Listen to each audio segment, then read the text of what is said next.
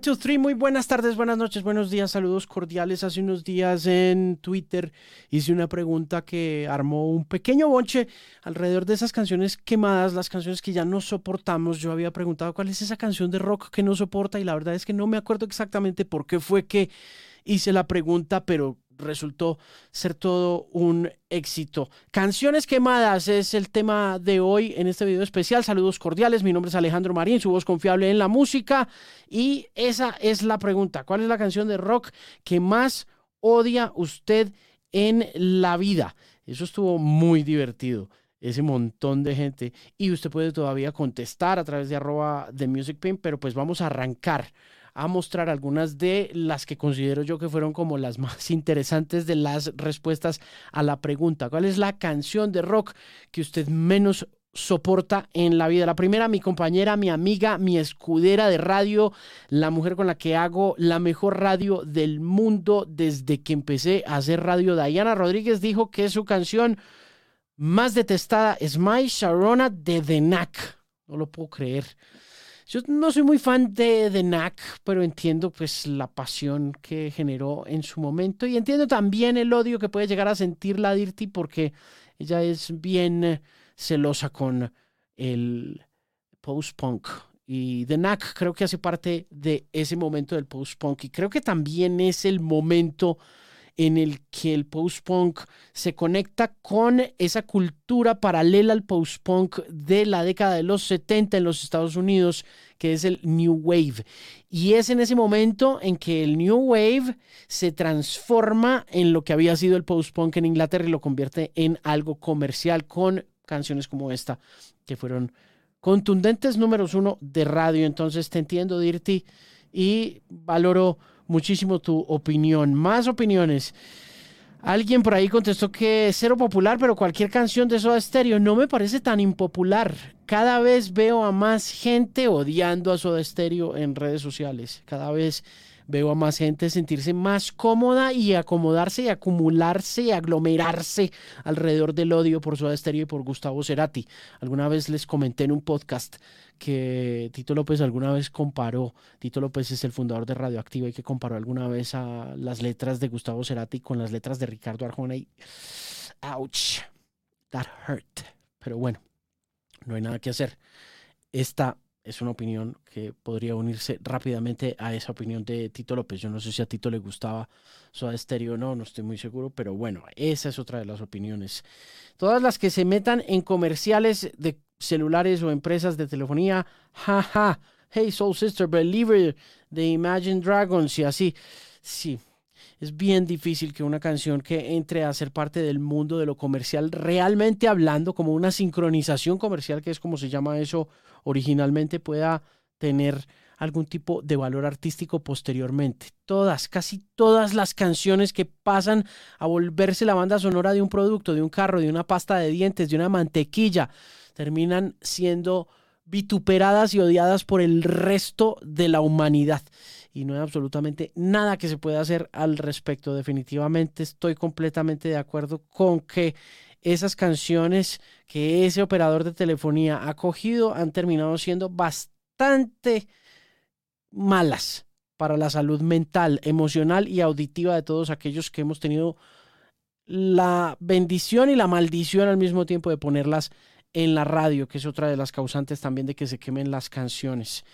Hotel California de lejos. Bueno, pues Hotel California es un estandarte de la cultura, pero no conozco mucha gente que diga esto. Yo soy muy fan de Hotel California, a mí me gusta mucho esa canción. No soy muy fan de The Eagles, pero tengo sus grandes éxitos, como muy seguramente mucha gente allá afuera tiene ese disco, pero Hotel California pues es una canción despreciada desde hace mucho rato ya.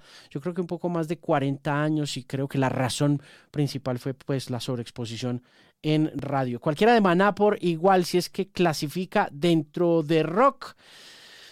Yo nunca fui fan de Maná, pero yo nunca fui tampoco hater de Maná. Nunca me movieron la aguja por ningún lado, no me parecían como ni interesantes, ni tampoco me parecían tan obscenos, ni tan dañinos, ni tan malos, ni nada de eso.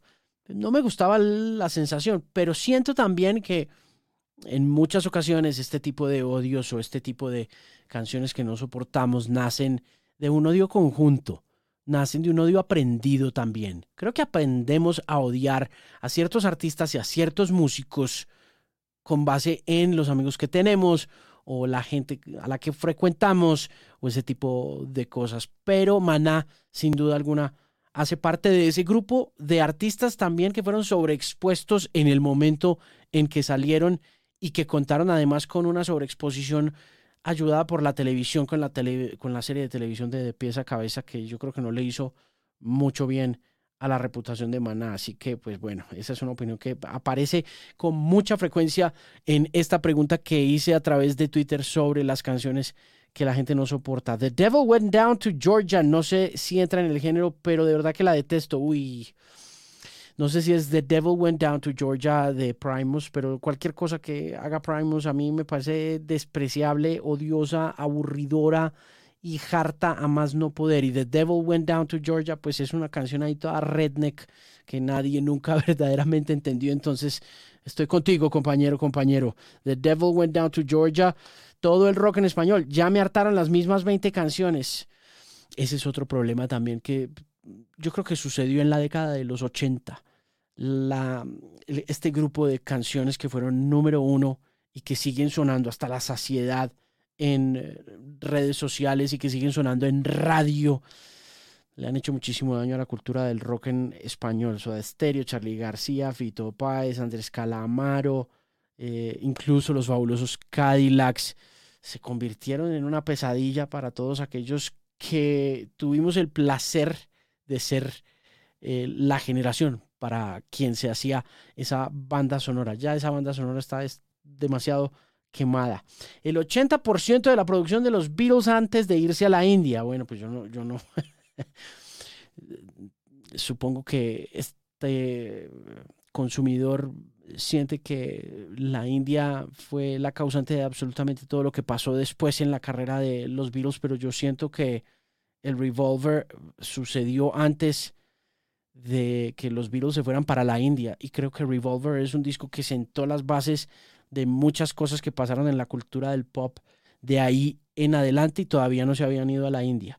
Entiendo el odio que puede haber por esas primeras canciones medio adolescentes de boy band de esa época, pero, pero creo que la India, mm, obviamente como todas las cosas que le pasaban a los virus, tienen una incidencia importante en lo que los virus hacían después, en lo que hacían musicalmente, pero no creo que haya sido como este factor súper crucial, pero habría que preguntarle a Manolo Verón. En todo caso, mm, no sé, no sé, mi querido amigo, creo que no puede ser el 80% de las canciones de los Beatles antes de irse a la India malas, porque creo que ahí hubo cosas eh, como el Rubber Soul y como el Revolver que pasaron antes, pero cualquier cosa puede dejarme en los comentarios o puede decirme en arroba de Music Pimp lo que opine y si estoy equivocado con ese tema. La versión de Sweet Home Alabama que hace Kid Rock no la soporto.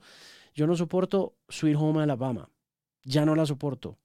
En su momento como que la respeté, pero Sweet Home Alabama tiene una cosa que tienen muchas canciones del cancionero de rock estadounidense y es este tufo nacionalista y racista, blanco, ¿no?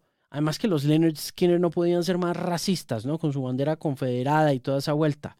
Yo fui fan de los Leonard Skinner por algunas de las canciones que empecé a consumir después de que los Metallica grabaran una canción de ellos en eh, el Garage Incorporated. Antes de eso también había escuchado Freebird en la banda sonora original de la película Forrest Gump. Y mm, me gustó.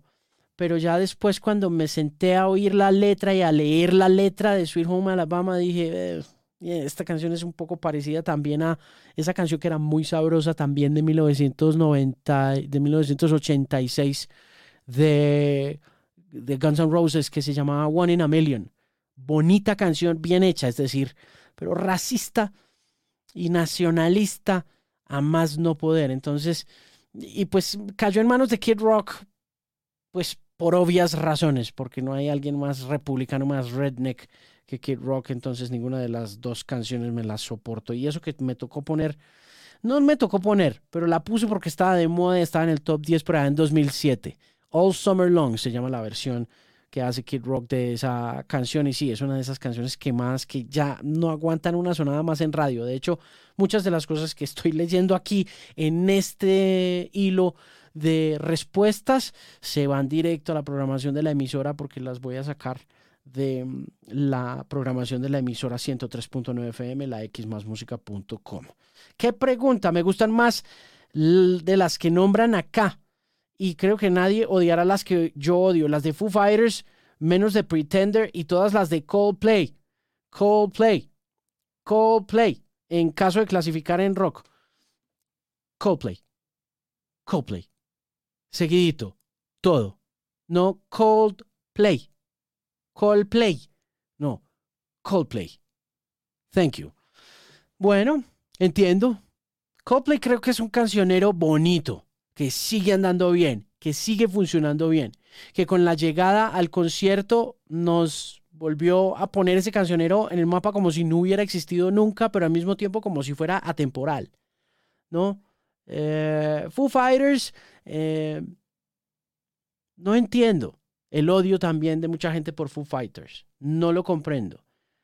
Creo que tiene que ver algo con la manera como eh, el, rock de los Foo Fighters se volvió accesible para toda la familia.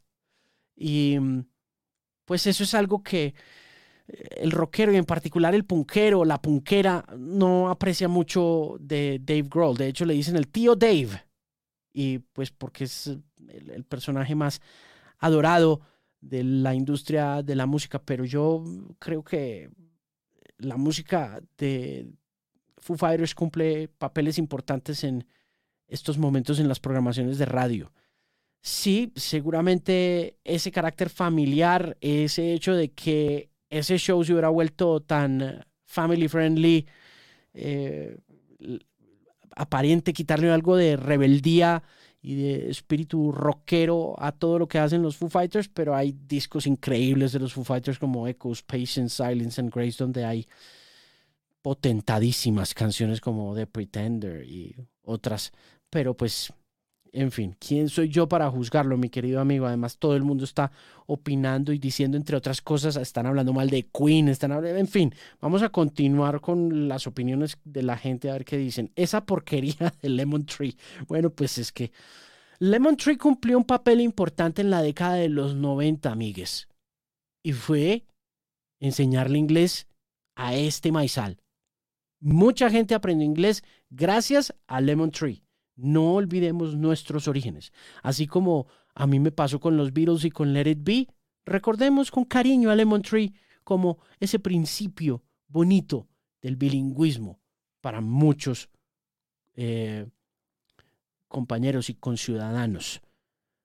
Yo creo que la, la, canción suena en la emisora de vez en cuando y espero que no espante tanta gente como la que atrae.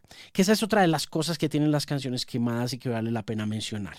Y es que si bien aquí se repiten muchas y hay algunas muy sorprendentes, hay algunos casos como eh, alguien que dijo por ahí que Muse, que no soportan a Muse. Eh, la verdad es que en estas opiniones uno encuentra pues una gran variedad de desprecios por canciones que están muy quemadas por culpa de la radio, pero que cuando uno pone en radio, el 80% de la gente que las oye en la radio se queda en la emisora. Se queda cuando uno está poniendo la canción en la emisora. Por eso es que están quemadas. Por eso es que siguen sonando. Porque si bien hay grupitos de gente que odian esa canción, el 90% de la gente dice, qué tema. Entonces, pues ahí sí, nada que hacer. Pero hace parte de la conversación que estamos teniendo hoy sobre canciones quemadas aquí en esta edición abrupta del eh, blog. Zombie, la canción más inmamable y que todas las bandas en sus inicios aprenden a tocar. Sí, es, nunca me gustó Zombie, siempre me pareció desesperante y nunca concilié el sueño teniendo que poner esa canción sabiendo que tenía que poner esa canción y fui muy fan de los Cranberries y de su primer larga duración, a pesar de que todas las canciones de los Cranberries han pasado por ese proceso de quema. Se han quemado brutalmente. Yo creo que fue por la explosión del rock alternativo y la manera como los Cranberries ofrecieron cierta frescura alrededor de ese fenómeno alternativo que estaba muy orientado hacia lo masculino, con figuras masculinas mucho más predominantes que las figuras femeninas de ese entonces, como Les Fair o como uh, Courtney Love. ¿no? Y ella como que se paró ahí en la mitad, porque estaba el otro lado alternativo de esa época que era Sheryl Crow, que había sido muy famosa y que también tiene una canción muy quemada, pero muy bonita, que se llama All I Wanna Do, pero, pero mm, Dolores O'Riordan, que en paz descanse, tenía como esta posibilidad de, de, conciliar dos mundos, ¿no? Europa con Estados Unidos y... Em, como la furia y la ira del grunge con, eh, con, con, una mujer que pudiera expresar eso, pero de manera más comercial. Mm, y, esa naturaleza comercial terminaba metiéndose en el caso de la primera canción que apareció en el radar de la radio y de MTV en los Estados Unidos para The Cranberries, que fue Linger, y luego de eso Dreams, dos canciones enormes de esa época alternativa que terminan brincando de MTV a la radio y después a todos los supermercados y a todos los pasillos de las tiendas de departamentos de esa época, por lo que si uno trabajaba en una tienda de departamentos en ese momento, lo digo por experiencia propia, no quería escuchar una sola vez más a los Cranberries con Linger a pesar de que hubiera comprado el disco. Y con Zombie lo que pasaba era que eh, como que exacerbaban esa furia, ¿no? A partir de la presencia esta femenina y también la conexión con el conflicto irlandés y toda esa vuelta. Pero sí es, es intensita y es una de esas canciones que yo creo que uno no quiere volver a oír. Cualquiera de Kid Rock, igual salto cuando la ponen, pero hasta me doy cringe en ese momento, pero lo disfruto. Eh, Kid Rock, volvemos a Kid Rock. Alguien había mencionado Kid Rock hace un rato. Yo había mencionado las dos cosas porque mencionaron fue Sweet Home Alabama. Hay una canción de Kid Rock que a mí me gusta muchísimo que se llama Ba With a Ba. La he puesto en varios lugares, incluyendo en la radio y en bares en diferentes partes de este país y da la impresión de que este personaje da en el clavo sobre el odio profundo y masivo que tenemos todos los colombianos por Kid Rock, probablemente porque no lo conocemos, no lo entendemos y no nos importa tampoco. Ba With Ba para mí fue una de esas grandes canciones del new metal, allá arriba con Blind the Corn, con Nuki de Limp Bizkit, pero aquí nadie la soporta en una fiesta, nadie en una, en una fiesta de rock, es curioso. The Reason the Tank y Maldito Duende de Héroes del Silencio. Yo es que con los Héroes del Silencio tengo una relación eh, amor-odio mal, porque creo que fue una de esas bandas de las que no pude escapar cuando entré a la universidad en 1995, porque toda la gente a mi alrededor estaba metida en ese mundo de la bohemia y toda esa vuelta, pero yo jamás pude con los Héroes del Silencio y... Eh, ofrezco disculpas a todos los que son fans. Tuve en mis manos en una edición especial bellísima que me prestó una amiga un cassette que se llamaba El espíritu del vino. Nunca pude sentarme a oír esa música. Ya cuando Bumburi se lanzó como solista, me llamó la atención por el acercamiento que hizo a la música electrónica con su primer larga duración radical sonora. Y con la chispa adecuada tuve este problema de que no era la música que a mí me gustaba, no era, pero era una balada que estaba tan pegada en esos circuitos como de la bohemia y del mamertismo universitario de mi época que no, pues, que uno terminaba fumando vareta y tomando vino y, y, cantando esa canción hasta que 30 años después alguien me hizo caer en cuenta que dice la palabra esperma, blanca esperma, y luego dice que resbala por la espina dorsal, which, which is kind of disgusting. Pero bueno, pues sí, maldito duende, creo que ni siquiera sé qué canción es. The Reason es una de esas canciones fabricadas del final de la era del rock alternativo, fabricadísima, fabricadísima a un punto tal que cuando la cantaron en los MTV Video Music Awards se desafinaron hasta más no poder porque es que definitivamente es incantable esa canción pero fue gigantesca, fue enorme y sí, está quemadísima y es insoportable. No las odio, pero evito escuchar casi todo lo de Nirvana. Uh, baby. bueno, lo de Nirvana es complicado porque Nevermind se quemó, se quemó mal. Nevermind se quemó en radio comercial como yo creo que no se había quemado absolutamente nada de rock alternativo hasta ese momento. Pues de hecho Nevermind tumba a Michael Jackson del número uno cuando sale.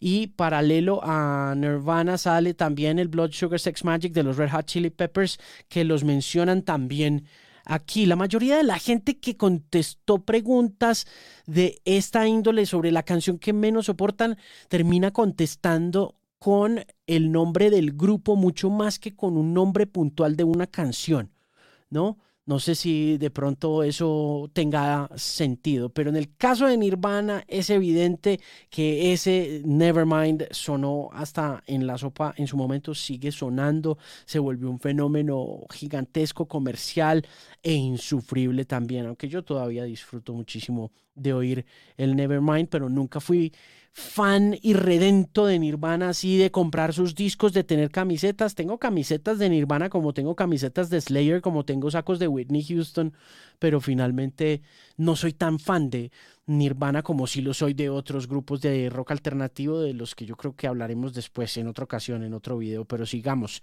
No me quemen vivo, pero no me aguanto Wonderwall de Oasis.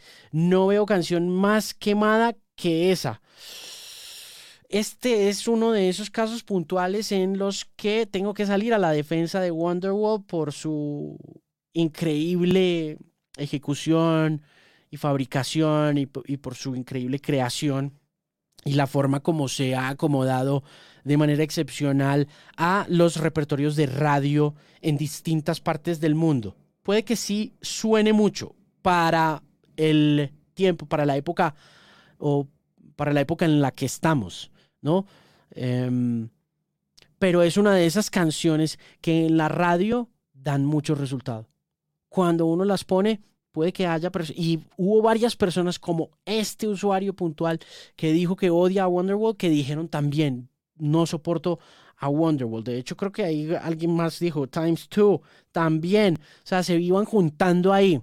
Entiendo, pero nuevamente desde mi perspectiva como como de radio, de pop, tengo que decir que Wonderwall funciona muy bien porque los oyentes se quedan. No todos, como pueden ustedes ver, pero sí la mayoría. ¿Qué más hay? Eh, no tengo cómo odiarlo. En mis 49 años jamás me he detenido a escucharlo. No sé nada de rock y no me llama la atención saber.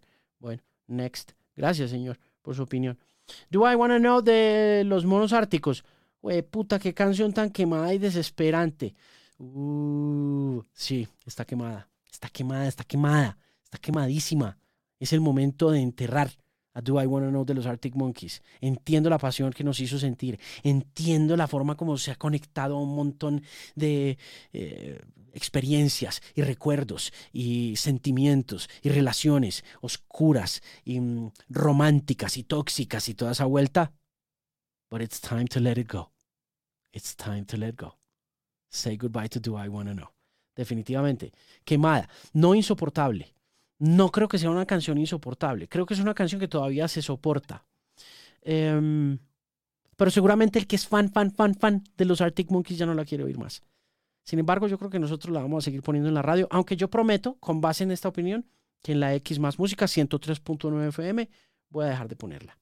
Por lo menos unos mesecitos. Nirvana, salvo de Man Who Sold the World, que no es de Nirvana. Bueno, esa es otra opinión interesante. Yo tengo eh, que estar de acuerdo con la manera como sobrevaloramos a Nirvana por el papel que jugó como catalizador de la cultura de lo alternativo en términos comerciales y sobre todo después de eh, haber tenido conversaciones el año pasado con amigos que entienden mucho más de rock alternativo que yo desde sus orígenes en otras partes que no fuera Seattle y en particular con, los Pixies en Boston, en Massachusetts y la manera como los Pixies fueron esta piedra angular de toda la creatividad que uno alcanza a sentir en los discos de Nirvana. y en la manera como ellos querían parecerse, querían sonar a los Pixies y cómo logran con la ayuda de una major label, de una gran casa discográfica, dar en el clavo de lo que tenían eh, los Pixies que podía refinarse y pulirse para efectos de comercialización. Y en ese orden de ideas, tapar lo que pasó en otras instancias mucho más valiosas del arte en materia de música también. Entonces, ahora, yo puedo poner Nirvana mucho más que los Pixies. Básicamente por esa misma razón, porque a pesar de que están muy quemados, los conoce mucha más gente. Y creo que esa también es otra cosa que vale la pena concluir, y es que las canciones quemadas se queman es porque alcanzan a llegar a muchísima más gente que otras canciones que se quedan un poquito relegadas porque no gozan ni de la exposición ni de la popularidad que estas canciones quemadas, como decimos y como dicen ustedes en estas respuestas, han logrado. Pero sí, con lo de Nirvana ahí hay un tema interesante y vale la pena revisarlo. De música ligera, la canción más manoseada de la historia, otra vez Gustavo Cerati, otra vez Soda Stereo, de música ligera sin duda alguna, una de las canciones más manoseadas de la historia. Por ahí estaba leyendo a mi amigo Miguel Galvez que está liderando el tema del Hall of Fame, del Salón de la Fama del Rock and Roll en los Estados Unidos para Soda Stereo, que esa canción se originó en algún lugar de México por las temperaturas el tema del calor de las masas y todas esas vueltas, pero sin duda alguna es una de las canciones más quemadas de la historia del rock en español y merece un descansito por ahí de unos 20 años. ¿Qué más? Cualquiera de YouTube o de Red Hot Chili Peppers. Why? ¿Por qué? ¿Por qué me destruyen los ídolos? No, yo entiendo. Yo tengo muy claro que, que, que bueno, no con los Chili Peppers, porque los Chili Peppers sí siento yo que, fueron un poco más alternativos que los YouTube y que los YouTube pues tuvieron su momento alternativo con Acton Baby, de pronto los demás discos sí fueron como más comerciales y toda la vuelta, pero con los Chili Peppers sí les doy un poquito el beneficio de la duda. No se odia lo que se ama al tiempo. Muchísimas gracias por su comentario para ir cerrando esta emisión, agradeciéndoles muchísimo que llegaran hasta el final de estos comentarios. Pásense por ahí por el Twitter si tienen alguna canción que desprecian o déjenla en los comentarios aquí. Recuerden suscribirse, activar campanita, por favor. También suscribirse al podcast en Spotify, es el Bilingual Podcast. Mi nombre es Alejandro Marín, una voz confiable en la música.